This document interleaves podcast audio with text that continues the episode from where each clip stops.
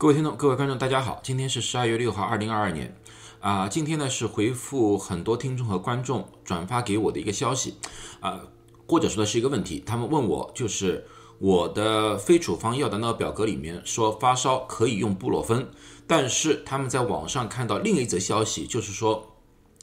新冠感染不可以使用布洛芬，他们让我解释一下。啊，有很多人呢，顺便还转发了给我一篇文章。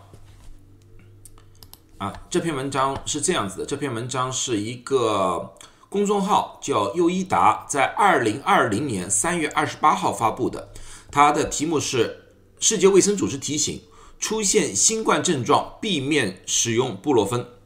啊，我看了之后，我勾起了我很多回忆。呃，至今呢，我做新冠科普在 YouTube 上面已经接近三年了。啊，我做的大概。最前面的几期里面就有一期关于这个题目的，这篇呢是在三月十五号我发的一个 YouTube 来的，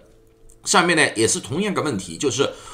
我告诉大家，对如果新冠感染，布洛芬有可能造成一些危害。那么这个是在什么样的一个背景之下说的呢？其实呢和这篇文章一样，是因为呢是法国的卫生部长在三月十四号啊。他呢，通过社交网站提出了这个警告，说呢，尽量不要使用布洛芬去治疗新冠啊。那么大家也知道，二零二零年三月份，这是新冠刚刚在全世界范围出现的一个阶段，大家对新冠是不是太了解的？所以呢，很多的信息或很多的内容呢，都是从中国出来的啊。有些中国的医医生呢。啊，通过他们在武汉的临床观察，在世界上的很多医学杂志上面发布了一些文章，其中呢有一篇文章呢是这篇文章，它是在《柳叶刀》里面发布的，它呢是做了一个推测，因为大家知道高血压和糖尿病的患者，他们出现新冠症重症的概率比较高。那么他们就根据他们的临床观察进行了一个医学的假设，记住这是医学的假设。他们说呢，糖尿病和高血压患者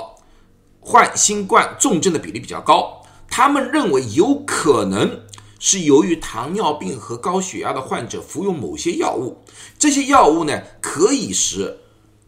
人体里面一种受体叫 S2 的受体增加。而这个 S2 的受体呢，就是新冠病毒进入人体的一个渠道来的。当这个受体增加的时候，就变成了新冠病毒更加容易进入到人的体内，所以呢，重症比例高，这是他们的医学假设。同时呢，他在里面还加了一句，就是呢，布洛芬啊，在过去的经验里面也会增加 S two 的受体，所以呢，他们也会有可能造成新冠的重症。它这些完全全部都是假设。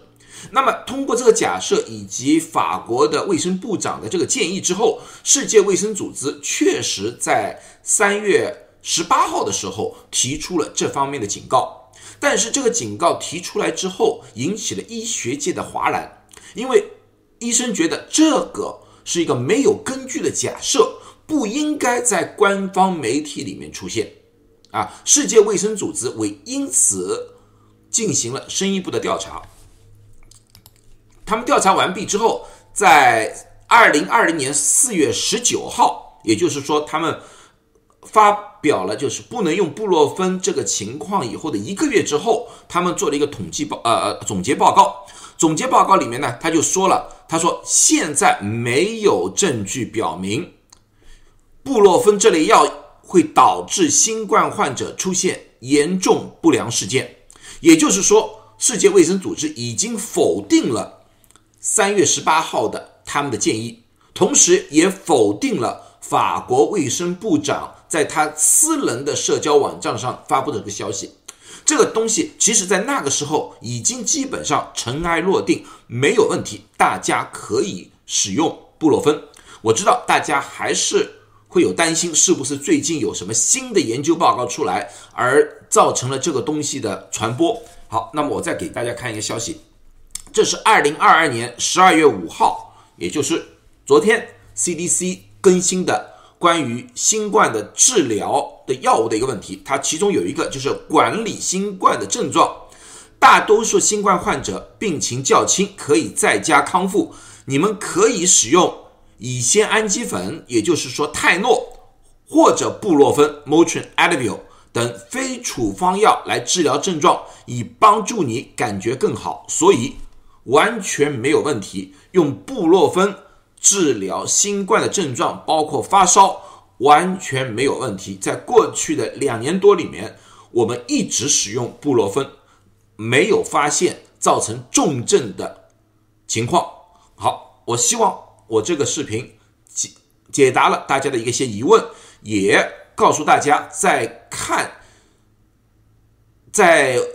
看那些微信上面的一些消息的时候啊，最好再一次咨询专业人士啊。你们也可以在下面问我，我发现是一个比较重大的问题，我一定会做视频或者用其他方式告诉大家。谢谢大家，祝大家都健康。